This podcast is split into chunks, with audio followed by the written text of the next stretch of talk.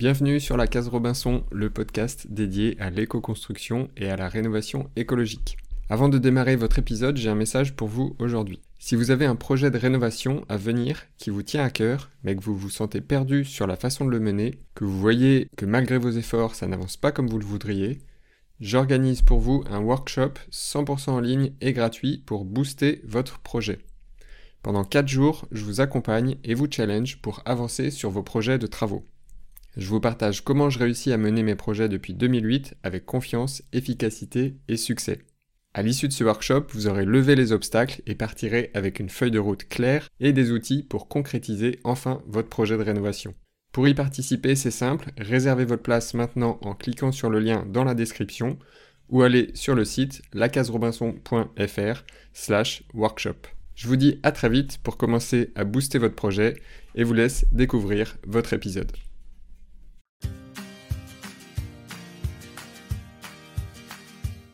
En autoconstruction, en tous les cas, on sait qu'on part pour euh, au moins deux ans de chantier. C'est sûr que ça va changer les habitudes de, la plupart des gens, mais euh, il faut essayer d'appréhender de manière euh, positive et, avancer dans ce sens. Et c'était pas si difficile que ça à mettre en place. Bienvenue dans le podcast La Case Robinson, le podcast qui parle d'éco-construction et de maisons écologiques. Au croisement de l'architecture, du bien-être et de l'écologie, je pars à la rencontre de celles et ceux qui mettent ces sujets au cœur de leur vie. Je suis François-Xavier Parent, entrepreneur, formateur en éco-construction et auteur du blog lacaserobinson.fr. Parce que l'éco-construction est encore trop peu démocratisée et que cette démarche demande parfois de surmonter des obstacles inattendus, je vous propose des témoignages inspirants pour vous aider, je l'espère, vous aussi, à bâtir la maison écologique de vos rêves. Parce que la maison est un abri, un lieu intime, parfois un miroir. Aujourd'hui, je vous emmène dans la case d'Aurélie Clarac. Aurélie construit actuellement une tiny house et une maison bioclimatique, tout cela en autoconstruction. Elle partage ses conseils, ses choix et ses difficultés. Elle nous raconte pourquoi elle a quitté Bordeaux pour s'installer en Dordogne et se lancer dans ce double projet ambitieux. On parle aussi d'autonomie, de zéro déchet et de comment vivre à 3 dans 20 mètres carrés. Je ne vous en dis pas plus et vous laisse découvrir ma conversation avec Aurélie. Bonne écoute Salut Aurélie, merci euh, beaucoup déjà d'avoir accepté euh, mon invitation. Salut euh, François-Xavier. Écoute, je suis super content de pouvoir discuter avec toi aujourd'hui.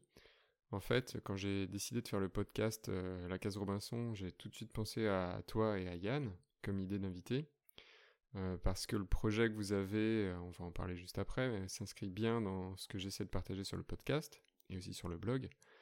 Donc euh, j'ai plein de questions, je suis très curieux d'en savoir un peu plus sur votre projet, mais avant de commencer, est-ce que tu peux te présenter rapidement et nous dire où tu vis aujourd'hui?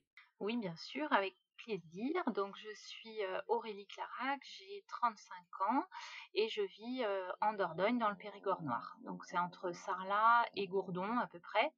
Et euh, du coup, on est vraiment à la limite du lot. D'accord. Donc vous vous êtes lancé euh, dans un projet euh, un peu fou, en tout cas pour certains peut-être. c'est même un double projet. Oui. C'est la construction d'une tiny house. Mmh Donc tu nous diras tout à l'heure ce que ce que c'est exactement. Mmh Et aussi d'une maison bioclimatique sur le terrain que, que vous occupez en Dordogne. Mmh est-ce que tu peux nous dire où vous en êtes dans ce projet et pourquoi vous avez d'abord décidé de commencer par construire une tiny house mmh avant de s'attaquer à la maison? Et je rappelle que vous faites tout ça vous-même. En tout cas, c'est le projet. Mais peut-être pour commencer, tu peux nous rappeler ce que c'est une tiny house? Oui. Alors en fait, une tiny house, c'est un concept de mini-maison ou micro-maison, on peut aussi appeler comme ça, construit sur des châssis roulants, donc des, châssis de remorque. Et en fait, ça représente du coup des habitats très légers et mobiles parce que bah, certaines personnes ont aussi le projet de bouger avec ou pas, hein, parce que ça peut aussi être des habitats sédentaires. Donc, ben, nous, dans notre cas, on a, vraiment eu cette idée un peu, un peu folle au départ, hein, parce que c'est quand même pas courant pour l'instant, bien que ça se développe de plus en plus. Mais au départ, on voulait construire notre maison en bois et ça s'est un petit peu décidé très vite parce que voilà, c'est quand même pas rien de, de construire une maison. Donc, on a voulu au départ se lancer sur quelque chose de plus petit, donc en faisant une tiny house. C'est aussi pour nous du coup un exercice, un apprentissage entre guillemets, avant de se lancer sur le, plus gros projet de la maison. Donc la taille d'une tiny house en général c'est 2,55 m de large par 6 mètres de long en moyenne. Ça peut être plus ou moins, mais nous c'est ce qu'elle fait en tout cas il faut aussi parler du poids d'une tiny house parce qu'il y a une contrainte légale de 3 tonnes 5 à ne pas dépasser pour le transport. Donc du coup, il faut vraiment penser à tous ces choix de matériaux en amont parce que bah, ça peut aller assez vite au fur et à mesure de la construction. D'accord. donc il y a une réflexion sur les équipements, sur le mode constructif puis, et donc on se rapproche d'un habitat minimaliste, hein, du coup. Ah, complètement, oui. 6 mmh. par 2,5, ça fait, ça fait 15 mètres carrés peut-être au sol, avec peut-être une mezzanine, ça fait un peu plus. Et donc tu évoquais tout à l'heure que vous avez quitté Bordeaux, donc un environnement urbain. C'est ça. Pour, pour la Dordogne, donc dans un cadre de vie, j'imagine, plus rural, plus mmh entouré de, de nature. Oui. Qu'est-ce que vous recherchiez dans ce projet? Est-ce que c'est ça, ce contact à la nature? Et puis, qu'est-ce que vous avez finalement trouvé depuis que vous êtes sur place? Oui, c'est ce que tu viens d'évoquer. En fait, on a voulu quitter un milieu urbain, donc une grande ville, pour, pour justement la campagne et, ce, milieu beaucoup plus rural pour retrouver justement toute cette tranquillité, ce calme, le contact avec la nature qu'on avait beaucoup moins en ville. Et très vite, voilà, ça s'est décidé. On a, on a voulu prendre cette décision en 2019, donc, et en ayant aussi une petite fille de trois ans avant. voilà, ça s'est vite décidé pour, pour aussi lui offrir autre chose qu'une vie en ville, en fait. Hein. Et c'est vrai que tout de suite, en arrivant ici, on a retrouvé voilà, tout ce qu'on recherchait. Et, en fait, voilà, la, vie est quand même beaucoup plus tranquille, plus zen, plus, plus, plus agréable et facile, en fait. D'ailleurs, on, entend les oiseaux derrière, c'est super sympa. Avant de revenir un peu sur, le, sur les caractéristiques de, la tiny house d'abord, je voulais savoir euh, concrètement comment vous vous organisez euh, pour la construction? Est-ce que vous êtes à plein temps euh, sur ce projet? Oui, ben en fait, ce qui s'est passé, c'est qu'en venant ici, j'en ai pas parlé au départ, mais voilà, quand on a fait le choix de quitter la ville pour venir en campagne, deux mois plus tôt, on apprenait que j'allais être licenciée par mon employeur à Bordeaux. Donc moi, j'ai subi un licenciement économique et, et à l'époque, Yann était en poste aussi dans une entreprise d'audiovisuel. Il était en CDI et lui a fait le choix de démissionner pour, venir ici. Ça nous permet en tout cas cette transition puisque pendant le temps de la construction bah, des deux projets, on peut voilà se dire qu'on prend ce temps-là pour nous. Euh, moi, je m'occupe de l'ENA puisque ben, on vient de traverser aussi euh, toute la crise sanitaire où on a dû s'occuper des enfants. J'ai fait tout le suivi, on va dire, euh, à la maison. Et Yann est à temps plein sur les deux chantiers puisqu'ils sont en ce moment simultanés. On est aussi bien sur le chantier de la maison que sur la tiny. Donc c'est beaucoup de travail. D'accord. Je précise que ni Yann ni toi n'aviez d'expérience particulière dans, dans, le domaine de la construction, il me semble. Non, en fait, Yann a, toujours, a toujours adoré bricoler, faire soi-même les choses, etc. Il, a une, forte capacité manuelle et du coup, tout, ce qui traite à la, construction, tout ça l'intéresse depuis très longtemps, mais c'était pas du tout son domaine d'activité. Et du coup, pour, ces deux projets, voilà, il a tout appris lui-même par le biais de, différentes informations. Et il faut aussi rappeler que, voilà, au, au, travers de notre expérience, on a eu aussi l'occasion de faire des rénovations d'appartements donc, il s'était déjà exercé sur ce genre de, choses, mais pas, pas de grosses œuvres comme ça.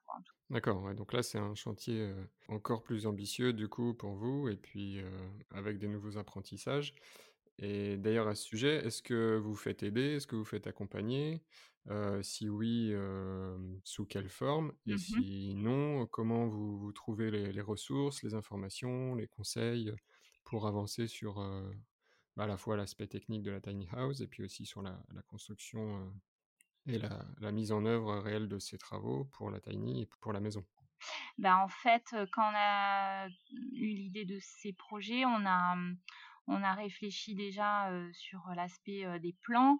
Donc Yann s'est occupé de faire tout le dossier technique au niveau du permis. Je parle pour la maison bioclimatique, il a tout fait lui-même. Pour la tiny house, pareil, il a pensé tout le plan, toute l'organisation à l'intérieur, etc.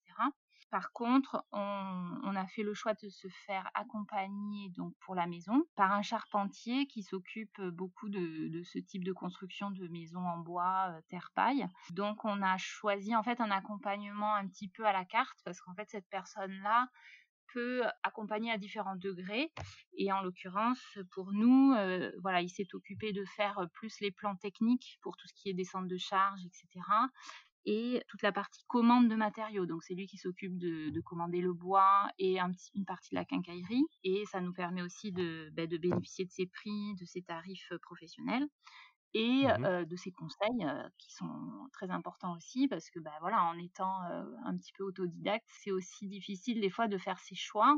Donc lui, en fait, voilà, il, nous a fait cette partie-là et il va nous accompagner dans la partie concrète sur le chantier pour nous aider à lancer en fait toutes les étapes du chantier. Donc là, on va commencer très prochainement la, dalle bois. Et euh, donc, il va venir euh, sur euh, quelques jours pour nous lancer l'étape de la dalle, par exemple. Ensuite, voilà, il revient sur l'ossature, etc. Donc, ce ne sera pas un, voilà, un accompagnement total, c'est vraiment partiel. Et voilà, ça nous permet quand même de nous montrer des choses et de ne pas être à l'aveugle non plus sur la totalité du projet. D'accord, et donc ça c'est ouais, super intéressant parce que du coup, il vous soutient pour bah, vous donner des conseils, vous orienter sur certains choix, vous guider, et en même temps, il vous laisse la liberté d'avancer un peu à votre rythme et puis de bah, de mettre les mains dans le dans la paille du coup, si j'ai bien compris, bah, voilà pour créer le projet que vous avez envie de créer quoi.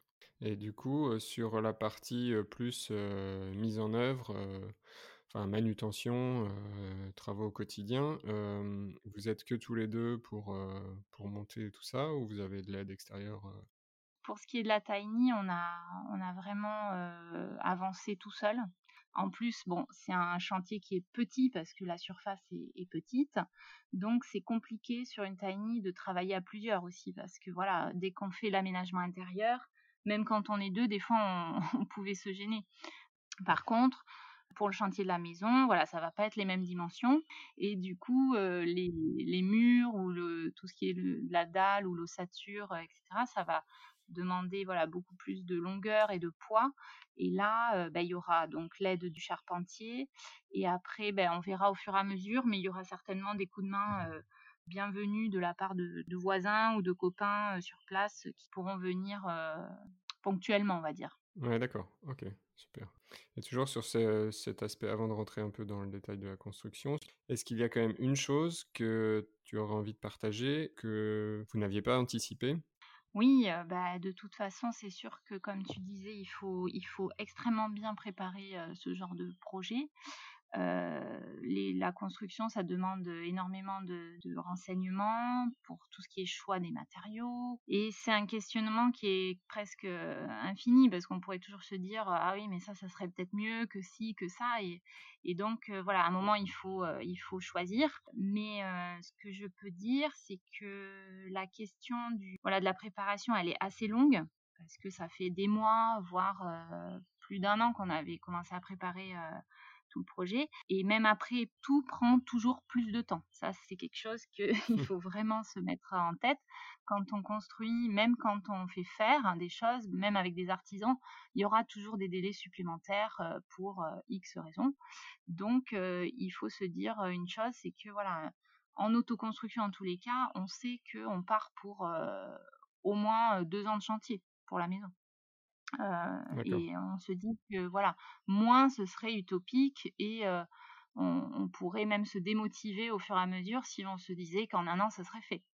Euh, ça, c'est vraiment quelque chose qu'on a bien bien intégré et la Tiny a été vraiment une, un bon exercice pour ça parce que ben, on pensait la faire en, en quatre mois en fait. Et là, ça fait plus d'un an et elle n'est pas finie. Bon, après pour, d'autres raisons, parce que la maison s'est greffée par-dessus. On a dû la commencer avant de finir la tiny et donc ça retarde d'autant plus.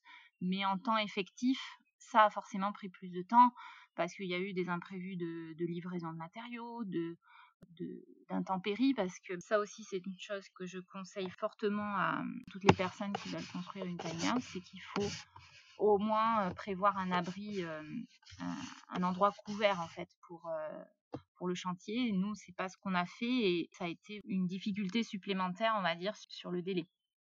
parce que l'hiver, forcément, on s'est retrouvé à être bloqué quand il pleuvait. elle a été bâchée pendant des mois. Et travailler sous la bâche, c'est un enfer. Enfin voilà, c'est vraiment des détails, mais qui sont très très importants à envisager dès le départ. On a voulu se lancer assez rapidement sur le chantier et ça, ça n'a pas été assez anticipé, on va dire, au départ. Les personnes qui veulent construire une tiny recherchent souvent des hangars en fait pour se mettre à l'abri et souvent les constructeurs de tiny house font ça dans des grands hangars, ils les mettent dessous et mais il faut des ouvertures très hautes parce que là ben, il y a au moins 4 mètres 20 de, hauteur. Donc ça demande voilà des, lieux très très hauts et c'est pas facile à trouver. Donc voilà, ça c'est vraiment un aspect important. Et sinon, je pense qu'au niveau anticipation, voilà, c'est tout ce qui est les délais de livraison, tout ça. Il faut vraiment se dire que, que ça peut toujours être beaucoup plus long. Donc toujours prévoir assez tôt les choses pour être sûr de bien mettre en œuvre le chantier. Un des points qui revient souvent, c'est aussi la difficulté à trouver les bonnes personnes pour se faire accompagner. Mmh. dans votre cas, donc tu disais que vous avez trouvé un, charpentier là qui répondait a priori totalement à, à, vos attentes. Oui. Comment vous avez fait pour le trouver? Et bien en fait, ça a été un peu par hasard. on l'a trouvé sur internet en fait en regardant un petit peu ce qu'il y avait comme personnes dans ce domaine autour de chez nous. Donc là, il est situé dans le Lot, à 40 minutes d'ici, ce qui reste encore correct. Et voilà, donc on a été le le voir sur deux de ses chantiers en cours. Donc, il nous a invités à, venir voir un petit peu comment il travaillait. Et ça, pour nous, c'était déjà une très bonne chose parce qu'au moins, ça nous permettait de, voir vraiment ses techniques et, comment il faisait. Et son, ouverture d'esprit par rapport à, la construction, en tout cas, qui nous a tout de suite plu après, c'est vrai que par retour d'expérience d'autres personnes qu'on a pu rencontrer, comme tu disais, c'est souvent le, la problématique. Il y a beaucoup d'artisans qui conseillent pas vraiment les particuliers et du coup, on se retrouve des fois avec des, des professionnels mais qui comprennent pas forcément ce qu'on veut, ce vers quoi on veut aller. Et des fois, bah, il y a des en, milieu de chantier des, des gens qui, qui arrêtent ou, ou, voilà qui changent d'accompagnateur ou des choses comme ça. Et ça, c'est toujours délicat à gérer, quoi. Donc c'est important de choisir vraiment la personne qui va nous aider dès le départ et, et qui comprend vos, vos, besoins, là où vous voulez aller, où sont les limites entre son intervention et la vôtre. Surtout sur ce genre de projet assez encore un peu méconnu, on va dire, dans le, le, milieu de la maison en bois, terre-paille. Euh, voilà, les artisans souvent sont pas forcément habitués à ça et, euh, et ils vont toujours vers quelque chose qu'ils savent faire et, dès que c'est un petit peu euh, en dehors de leurs compétences, soit ils nous disent que voilà c'est pas bien de faire comme ça ou il vaut mieux faire ci et donc c'est délicat voilà de trouver la bonne personne qui sera apte à ça. Si on revient sur la tiny house, est-ce que tu peux nous décrire un petit peu quels sont les, volumes, quels sont les, matériaux que vous avez utilisés? Ben en fait, c'est un châssis, donc comme je disais, de 2,55 m par 6 mètres. On a dessiné le, plan de façon à ce qu'elle soit monopente au niveau de la toiture. On a fait le choix de la construire ben, en bois, bien sûr. Le bardage extérieur qui est en, deux matériaux différents. On a du bois Douglas sur les parties les moins larges. Donc nous, c'est l'orientation est-ouest. Et sur la façade nord et sud, on a fait le choix de prendre de la tôle ondulée galvanisée. Ça, c'est pour la contrainte du poids, ça a allégé un petit peu le, poids final.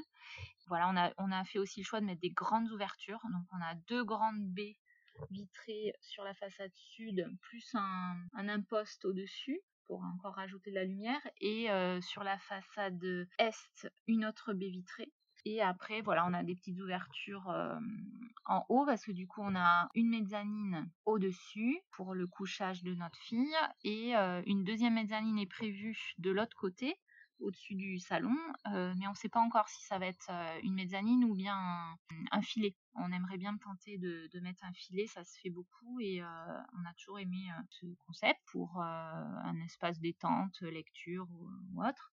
Voilà, donc après à l'intérieur, tous les murs, plafonds, sols sont en contreplaqué peuplier ça aussi, ça a été un choix pour donner un aspect beaucoup plus minimaliste et simple. On voulait, on voulait quelque chose de brut et un aspect bois, parce qu'on n'a pas choisi de le peindre du tout. On va le laisser tel quel avec juste un, fini huilé. On va mettre une huile dure pour le protéger quand même, parce que bah, sinon il se tacherait ou il pourrait jaunir à la lumière.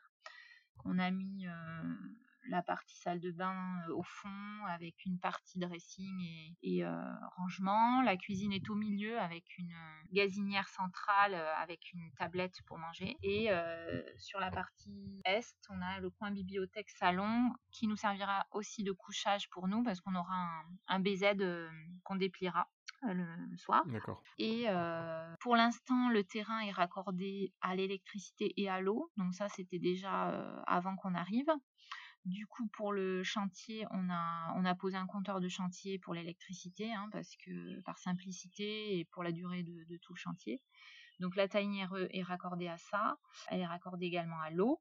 Par contre, on a posé une gouttière sur toute la partie toiture qui fait que voilà, pour l'instant, on, récupère l'eau de pluie à travers une, cuve souple qu'on a posée sous la terrasse. Parce qu'en fait, on a également rajouté une terrasse sur la partie sud avec une pergola qu'on a décidé de construire en fait euh, tout de suite puisque là on a fait le choix de d'avoir la tiny euh, en mode sédentaire c'est-à-dire qu'elle ne bougera plus pour l'instant.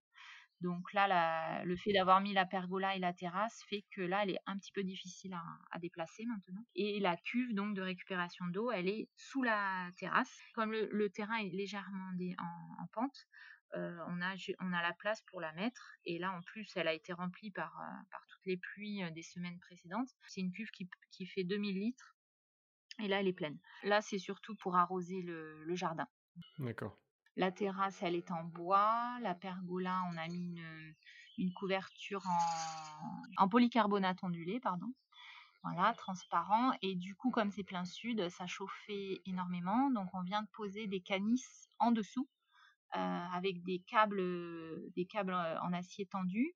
Et, euh, et franchement, ça, ça, couvre très bien. là, en plein soleil, j'y suis actuellement. On est, c'est très supportable. Et en termes d'isolation, vous avez hum, comment ça se passe au niveau des murs? Donc c'est des murs à ossature bois, si j'ai bien compris? Voilà, donc l'ossature bois, elle a été remplie de d'isolant. Donc c'est un mélange de lin, chanvre et coton.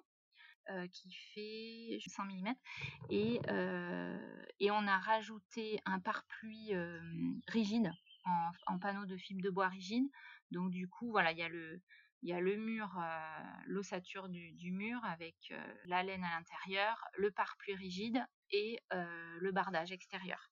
Et en toiture, vous avez le, même complexe? C'est la même chose, c'est le même mur et la tôle ondulée par-dessus, en couverture. D'accord. Et donc, du coup, c'est comment de vivre à 3 dans 15-20 mètres carrés? Ça, change quoi au quotidien? Eh bien, pour l'instant, alors on n'y est pas véritablement installé dedans. On est sur notre terrain, mais en fait, on avait mmh, fait venir un mobilhome cet hiver. Alors initialement, c'était pas c'était pas forcément pour vivre dedans tout de suite, parce qu'on pensait intégrer la tiny tout de suite, mais en fait, avec le retard du chantier, voilà, on n'a pas pu puisqu'il reste quelques finitions intérieures à faire pour y vivre. Donc pour l'instant, on vit dans 24 mètres carrés dans le mobilium juste à côté. Donc on va dire que c'est à peu près équivalent en surface. Et non, en fait, on est trois, ça se passe très bien. C'est juste qu'il faut, voilà, faut, faut être préparé à, vivre dans quelque chose d'assez étroit. tout doit être à sa place, tout doit être assez bien rangé, sinon c'est vite compliqué. Il faut prévoir beaucoup de rangements, muraux, tout ça. Donc là, dans le mobilhome, c'est assez bien fait aussi de ce côté-là. Après, ça fait longtemps qu'on vit dans des petite surface, parce que même en étant à Bordeaux, on était dans 45 mètres carrés, ce qui est pas énorme, à 3. Et du coup, voilà, on a, on a assez peu d'affaires au fur et à mesure d'avoir trié beaucoup. Donc progressivement, voilà, on se retrouve avec juste ce dont on a besoin, l'essentiel, et, et, on vit aussi bien, en fait. Donc on n'a pas du tout peur de, de ça pour, pour le passage après dans la tiny qui va, qui va du coup au final on va, on va certainement y vivre pour l'hiver prochain et, et plus si le chantier de la maison dure plus longtemps.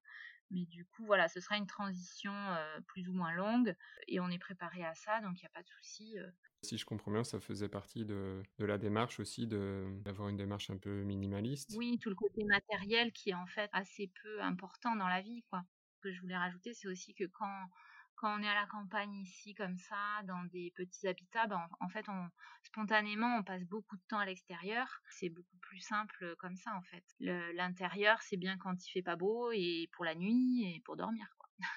Donc c'est quand même euh, très agréable de pouvoir euh, vivre dehors, euh, voilà, le plus possible et, on se, on se reconnecte comme ça beaucoup plus facilement à la nature.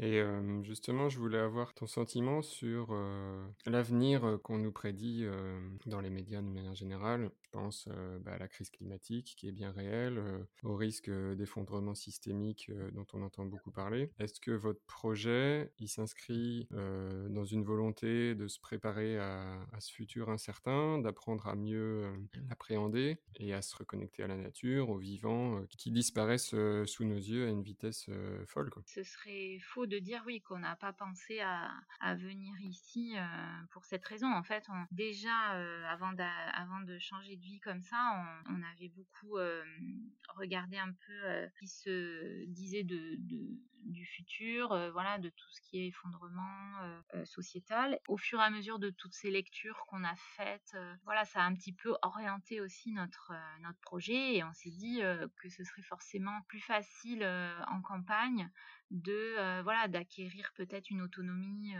énergétique en eau, peut-être alimentaire pour tout ce qui est fruits et légumes, parce que ben on sait très bien qu'en ville voilà ce sera beaucoup plus difficile. On, va dire qu'on se on s'intéresse à toutes ces questions-là depuis environ trois ans.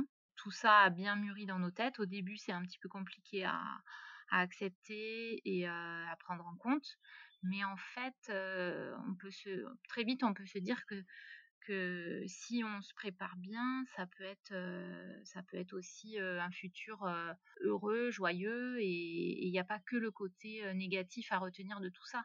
C'est sûr que ça va changer les habitudes de, la plupart des gens, mais il faut essayer d'appréhender de manière positive et, et avancer dans ce sens. Voilà, nous on a fait le choix du coup d'avancer ici, plus en retrait à la campagne. Et pour le moment, en tout cas, on trouve que c'est plus pertinent et ça nous convient. Même si on, sait très bien que voilà, ce sera difficile pour tout le monde à un moment donné. on ne sait pas forcément dans combien de temps, mais là, on a pu quand même avoir un aperçu de, de ce qui pourrait se, se tramer si par exemple on manquait, on venait à manquer de, je sais pas, de, pétrole ou, de provisions ou, tout ça, voilà, il faut réfléchir à, comment on pourrait s'organiser pour vivre un peu assez convenablement en tout cas. Ouais. et du coup, je voulais évoquer bah, les agités du bocal, parce que je trouve que ça s'inscrit dans ce que tu viens de dire. Donc, les agités du bocal, c'est le nom de, votre blog, mmh qui parle principalement de la pratique du zéro déchet. ça, c'est une démarche que vous aviez déjà depuis plusieurs années. Mmh Est-ce que tu peux nous, nous, rappeler rapidement ce que c'est et comment, comment vous l'appliquez au quotidien Oui, bah, en fait, on a, on a lancé notre blog il y a un peu plus de cinq ans maintenant, donc on était encore à Bordeaux. Et très vite, en fait, on a eu une, une prise de conscience sur tout ce qui était déchets, production de déchets, voilà, et on s'est dit, même si en plus à l'époque on se pensait déjà assez, on va dire, écolo dans, dans, le terme, mais, mais en fait en regardant ce qu'on produisait comme déchets, on s'est dit, ben non, en fait ça va pas du tout. Il y en a encore trop et, et, on a donc il y a déjà cinq ans, voilà, c'était pas très répandu ce terme-là tout le monde ne connaissait pas et en tout cas, voilà, ça faisait un petit peu peur aux gens. Donc, on s'est pas mal inspiré de de deux trois blogs qui existaient déjà sur sur ce thème-là et puis assez vite on a vu que ben, il fallait changer ses habitudes de consommation tout simplement. Et c'était pas si difficile que ça à mettre en place. Ça prend un certain temps mais une fois que c'est fait ben c'est pas une contrainte au quotidien. En tout cas ça l'a pas été pour nous. Donc concrètement, bah, ça veut dire quoi? Ça veut dire qu'il faut acheter, aller faire ses courses en vrac, aller plus souvent au marché, se renseigner s'il n'y a pas une AMAP autour de chez soi, par exemple, pour s'approvisionner en, produits plus locaux. Et puis la question du bio aussi est arrivée très vite parce que finalement, voilà, on a, on a complètement changé notre notre mode de, consommation. On est allé vers quasiment tout en bio, en vrac. On a aussi quasiment arrêté de manger de la viande. Donc voilà, c'est plein de questions qui se sont greffées autour du zéro déchet et qui finalement se sont reliées ensemble et, voilà le, fait d'avoir concrétisé tout ce projet est, est, tout à fait en lien avec ce mode de vie en fait. Donc c'est vraiment un cheminement qui se met en place. Bah, je mettrai le lien vers, vers ton blog dans, dans les mmh notes de l'épisode de toute façon. Et j'invite vraiment toutes celles et ceux qui, qui, écoutent et qui sont intéressés par ce, ce, sujet à aller lire les articles que tu publies assez régulièrement. Parce qu'il y a plein de conseils pratiques. C'est une super façon de, de, démarrer, je trouve. On va avancer un petit peu. Alors, tu le sais, ce podcast, il s'appelle La case Robinson. Mmh Donc, la case d'Aurélie et Yann que vous êtes en train de construire, elle va ressembler à quoi? Alors, ben, déjà, voilà, nous, ce qui nous anime, dans, que ce soit dans la tiny ou dans la maison, au niveau du concept, on voulait des volumes très simples. On n'aime pas qu'il y ait de perte d'espace, comme des couloirs, par exemple. voilà. Donc, des surfaces plus optimisées selon l'utilisation. C'est aussi un choix pour éviter de chauffer des endroits pour rien. Ce qu'on on aime mieux, c'est des maisons en plein pied. On ne voulait pas d'étage, par exemple, pour la commodité. On voulait forcément avoir un aspect bois, donc à l'intérieur même. Et ce qui est important aussi dans la conception pour notre maison, c'était de bien choisir les matériaux de manière perspirante pour toutes les parois extérieures et pour respecter les règles de transmission de la vapeur d'eau, notamment vers l'extérieur. Donc ça c'est plus un aspect technique, mais voilà qui, est important à, à prendre en compte. Euh, et puis gérer voilà l'isolation, d'avoir une très bonne isolation, une bonne luminosité. on voulait aussi prévoir forcément un endroit de stockage frais. Donc on a prévu une cave au niveau des fondations.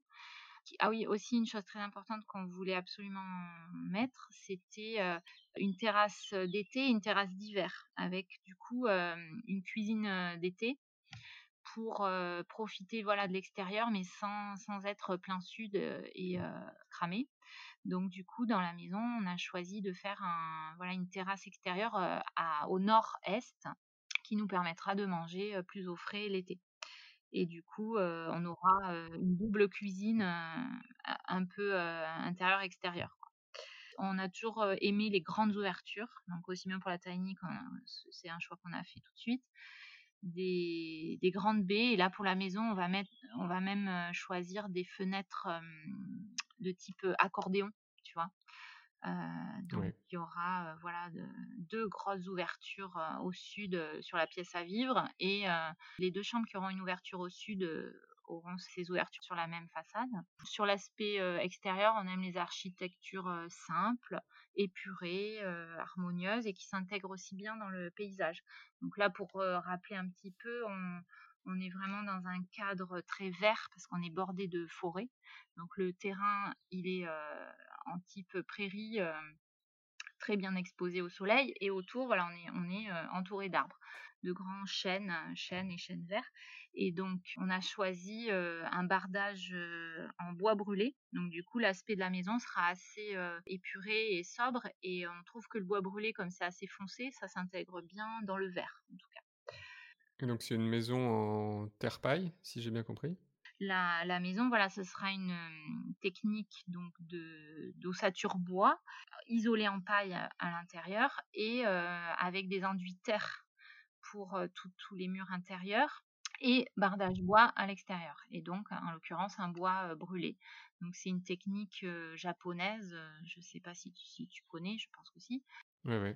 Et qui permet de, de, conserver la, pérennité du bois et de le préserver des attaques, des intempéries. Exactement. Et puis aussi pour les, pour les insectes, par exemple. et le bois, du coup, n'a pas besoin d'être traité. Il reste comme ça. Il ne bouge pas aussi en termes de couleur. Il reste intact. Parce que c'est vrai qu'un bois qu'on pourrait mettre naturel va forcément griser. Donc après, il y a des personnes qui aiment, d'autres qui qui veulent pas forcément que ça grise. Bah, au moins là, avec cette technique-là, il est, il est gris anthracite dès le départ. Sur, sur l'autonomie, est-ce que vous avez une recherche aussi d'autonomie sur, sur la maison, que ce soit au niveau de l'eau, de l'énergie, peut-être de la nourriture? Oui, oui. Alors pour ce qui est de l'autonomie énergétique, le projet de la maison, mais aussi bien la tiny, c'est de se raccorder à, une installation de panneaux solaires et photovoltaïques. Donc là, le compteur de chantier, il est temporaire. On va le, débrancher à la fin. Et toute l'installation est prévue pour produire notre électricité, notre électricité pardon, et la stocker directement. On aura six panneaux solaires sur la maison, deux sur la tiny, et ensuite ce sera stocké sur 12 batteries. Donc ça, ce sera pour la production d'électricité, pour bah, les usages électriques du quotidien, pour la cuisine, pour l'eau chaude aussi? Pour l'eau chaude, ce sera un chauffe-eau solaire. voilà, et donc toute l'installation, elle est dimensionnée de manière à consommer le moins possible. Parce qu'on sait très bien que voilà sur une maison équipée tout en électrique c'est clairement pas possible. Donc nous on mmh. aura un chauffage bois si besoin parce que ben en termes d'isolation il y aura vraiment pas beaucoup besoin de chauffer. Si c'est le cas on mettra un, un poêle à bois Ensuite, tous les choix d'électroménager ont été revus pour justement minimiser complètement la, consommation électrique. Donc, par exemple, ben, pour la cuisine, on n'aura pas de la vaisselle, on n'aura pas de congélateur, on va juste garder un frigo, mais un petit frigo qui consommera très peu en triple A. on garde une machine à laver, mais bien sûr pas de sèche-linge, hein, parce que ça c'est très énergivore. Qu'est-ce qu'on a supprimé? Bah, tous, les, petits appareils électroménagers type cafetière électrique, théière, enfin bouilloire. on n'aura pas de four électrique, il sera au gaz. Plaque de cuisson, pareil, elle sera au gaz parce que sinon c'est trop de consommation.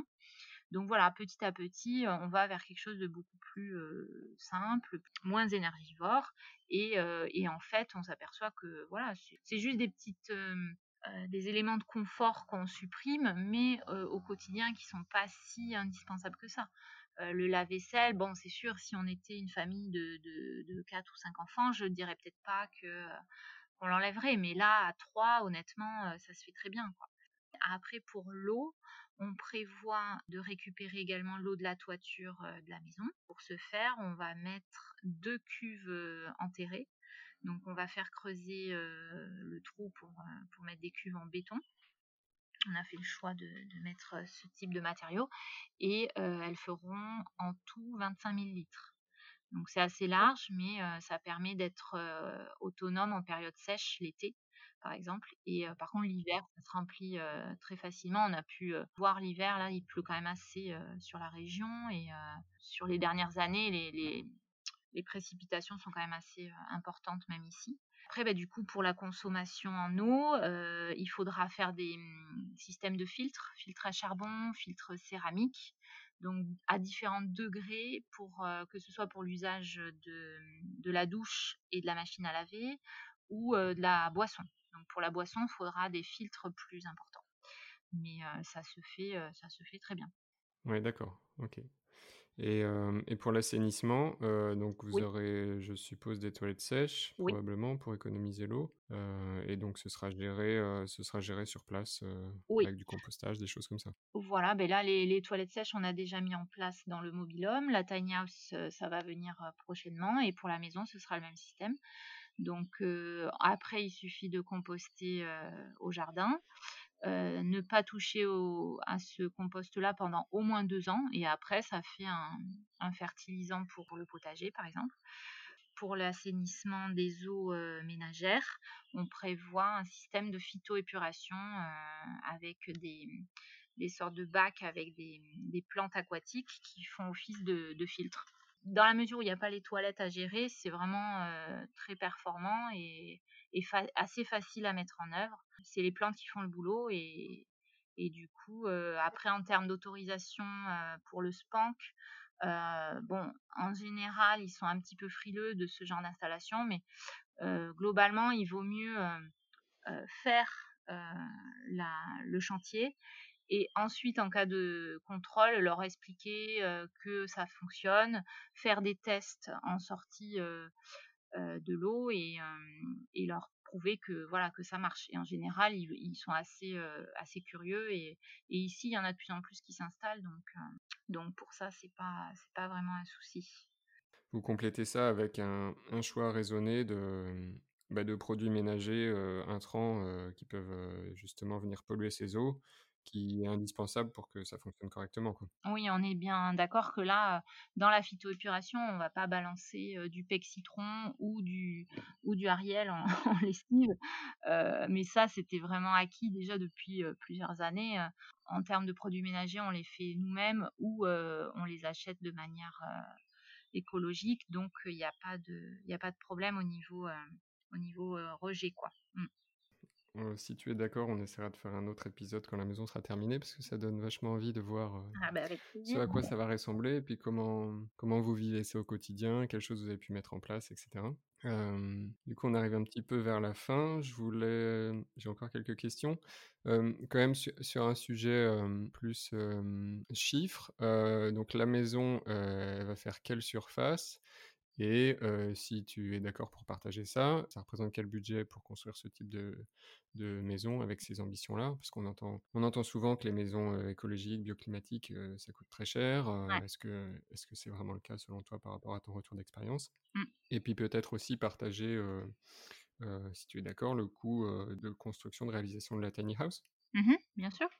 Alors, pour la partie house, on va dire qu'en termes de budget pour tout ce qui est matériaux de construction total, avec tout l'électroménager intérieur, l'installation, aménagement, tout ça, on avait chiffré au départ 15 000 euros.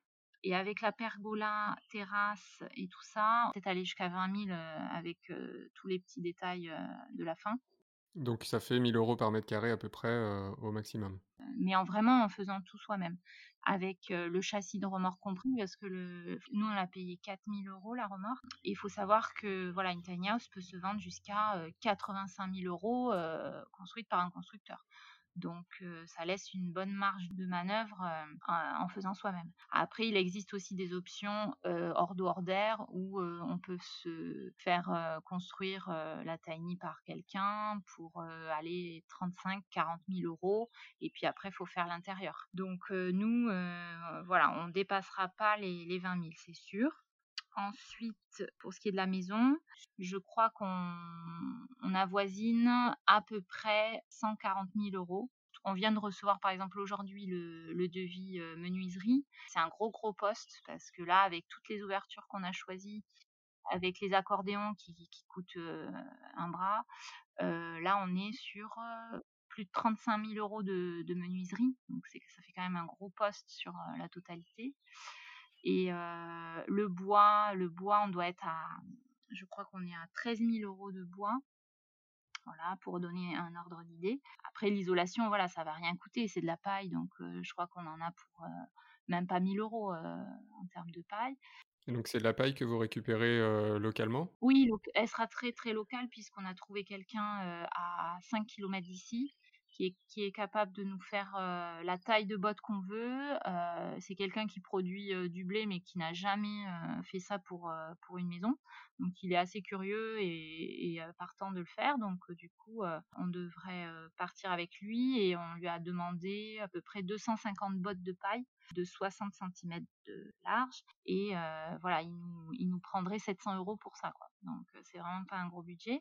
D'accord. Mais après, dans le budget que j'ai annoncé là dans les 140, il y a aussi toute la partie accompagnement du charpentier qui est dedans. Pour notre degré d'accompagnement, on est à peu près à 10 000 euros, donc c'est pas non plus énorme. La maison fait quelle surface, tu disais? 105 mètres carrés. Sachant que dans les 105, il y a des parties sas d'entrée, buanderie. Donc en fait, la partie vraiment, on va dire, étanche à l'air bioclimatique, elle est de 85 mètres carrés. Donc c'est vraiment pas des, des grosses surfaces. C'est un budget assez serré, mais qui peut se tenir si, si voilà, on fait les bons choix aux différents moments du chantier. après, les équipements seront, très simples. On choisit de faire un, parquet au sol pour toute la maison en fait voilà il n'y aura pas de carrelage il n'y aura pas de peinture donc en fait c'est beaucoup d'économies aussi sur sur des étapes on va dire de maison traditionnelles où il y a des placos, du plâtre, des peintures, des sous-couches, des ceci, voilà. Et donc sur ce genre de projet, il y a finalement moins de, finition intérieure. Oui, c'est aussi un gain de temps pour le chantier. Oui, au final, c'est quand même un gain de temps sur ces étapes-là de finition. Ce qui coûte cher, en revanche, c'est le choix du bois, les essences de bois. Donc là, pour le coup, on fait tout en Douglas, voilà, pour l'ossature. Et le bardage, c'est du mélèze le mélèze qui sera donc brûlé. Mais tous les murs extérieurs, en fait, à l'intérieur, seront en, enduit. Et les enduits terre, après, on peut les, les enduire de chaud pour un enduit de finition un peu plus lisse. Et puis en plus, on a eu beaucoup de retours sur des retours d'expérience. Les gens disent que voilà, une fois qu'ils ont vécu dans ce type d'habitat, c'est très très difficile d'habiter dans des maisons classiques parce qu'en en fait le confort il est, il est extraordinaire et les murs respirent mmh. vraiment littéralement et donc il y a vraiment une hygrométrie très agréable en fait. Bon, ça donne envie. Merci beaucoup pour toutes ces explications. J'ai deux dernières questions que je pose à, tous les invités. Mmh Est-ce qu'il y a un livre que tu recommandes souvent ou, ou tout simplement quel est ton livre préféré? Alors j'en ai noté quatre que je voulais partager. Euh, donc pour la partie vraiment technique, pour la construction d'une maison de ce type-là, on aime beaucoup se référencer à la conception bioclimatique chez Terre Vivante de Samuel Courget et Jean-Pierre Oliva. Voilà, donc euh, il y a beaucoup de très bons conseils. Un livre qui nous a bien marqué dans tout ce cheminement, c'est le livre euh, de Pablo Servigne, Comment tout peut s'effondrer. Qui vraiment qui explique un petit peu toute cette théorie de Et également en lien avec tout ça, le livre de Philippe Biouix de, sur les low-tech, parce que ça c'est quelque chose aussi qui nous intéresse mmh énormément, de faire une transition vers tout ce qui est low-tech et éviter d'avoir des choses trop high-tech justement. Donc c'est l'âge des low-tech, c'est ça? C'est ça, pardon, l'âge des low-tech, qui est vraiment très très riche. Et après pour le petit clin d'œil, j'aime souvent me référer à ce livre-là qui m'a vraiment beaucoup initié dans tout ça au départ sur le zéro déchet avec bien sûr la famille zéro déchet avec Jérémy Pichon et, Bénédicte Moret qui sont dans les Landes que j'aime beaucoup vraiment pour le côté très ludique du sujet et ils partagent ça avec beaucoup d'humour et c'est toujours agréable. Ok, super. Bah, je mettrai les, liens aussi dans les notes de l'épisode. Si tu pouvais écrire un message sur un panneau qui serait visible par des millions de personnes, qu'est-ce que tu écrirais Ou sous-entendu, quelle est ta citation favorite? Alors, pour faire un petit clin d'œil encore à, notre blog, on avait mis une citation à l'intérieur du, bocal sur le logo. On avait choisi une, citation de l'abbé Pierre qui disait Il ne faut pas attendre d'être parfait pour faire quelque chose de bien. Voilà, et ça nous, ça nous parlait assez, donc j'aime bien cette citation. Excellent. Pour, pour finir, où est-ce qu'on peut rediriger les gens qui, qui souhaitent ben, en savoir un peu plus sur votre projet Donc, il y a, je suppose, le blog Les Agités du, du Bocal. Est-ce qu'il y a d'autres ressources vers lesquelles tu veux envoyer les gens? Comme je disais tout à l'heure, je ne vais pas forcément fournir davantage de choses sur le chantier, sur le blog pour l'instant. Par contre, on risque de plus partager sur la page Instagram, donc sur le du même nom, Les Agités du Bocal, et directement en partage sur Facebook, on mettra la même chose. Donc, soit sur l'un, soit sur l'autre, vous aurez accès à, toutes les étapes du chantier qu'on partagera au fur et à mesure. voilà. Ok, excellent. Bah, je mettrai les liens aussi. Bah, merci, merci mille fois Aurélie. C'était vraiment, vraiment super intéressant. J'espère que ça va parler à, beaucoup de gens qui se posent aussi ces questions de se lancer dans un projet plus ou moins similaire. Ce que j'aime beaucoup, c'est que vous démontrez que, c'est possible sans forcément bah, avoir l'expérience initiale, mmh. mais juste, comme tu le rappelais avec la citation de l'abbé Pierre, en se mettant en marche progressivement, on, mmh. arrive à, on arrive à faire des choses et aller vers, vers nos objectifs. Donc, bah, on a, on a rien sans rien, ça c'est sûr. Et, mais quand on a un objectif et puis voilà un projet, je pense que c'est vraiment une, ligne qui nous guide pour, pour avancer et c'est ça qui est important. En tout cas, moi j'ai pris beaucoup de plaisir à, échanger avec toi. Pareil. Bah, bon courage pour la suite des travaux. Merci. Et puis à très bientôt. À bientôt, François-Xavier. Merci d'avoir écouté cet épisode jusqu'au bout. Vous pouvez retrouver toutes les ressources mentionnées par Aurélie dans les notes de l'épisode ainsi que des compléments pour approfondir ces sujets sur le blog lacaserobinson.fr. Si le contenu vous a plu, partagez l'épisode autour de vous et mettez un avis 5 étoiles si possible sur votre plateforme d'écoute. C'est la meilleure façon de m'aider pour faire connaître le podcast et trouver de nouveaux invités. Je vous dis à très bientôt pour un nouvel épisode du podcast La Case Robinson.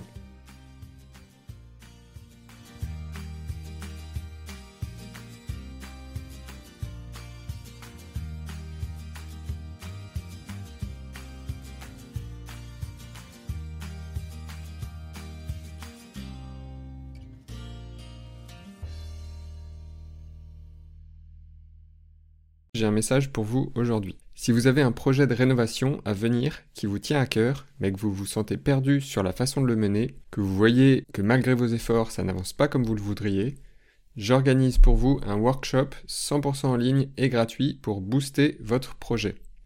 Pendant 4 jours, je vous accompagne et vous challenge pour avancer sur vos projets de travaux. Je vous partage comment je réussis à mener mes projets depuis 2008 avec confiance, efficacité et succès.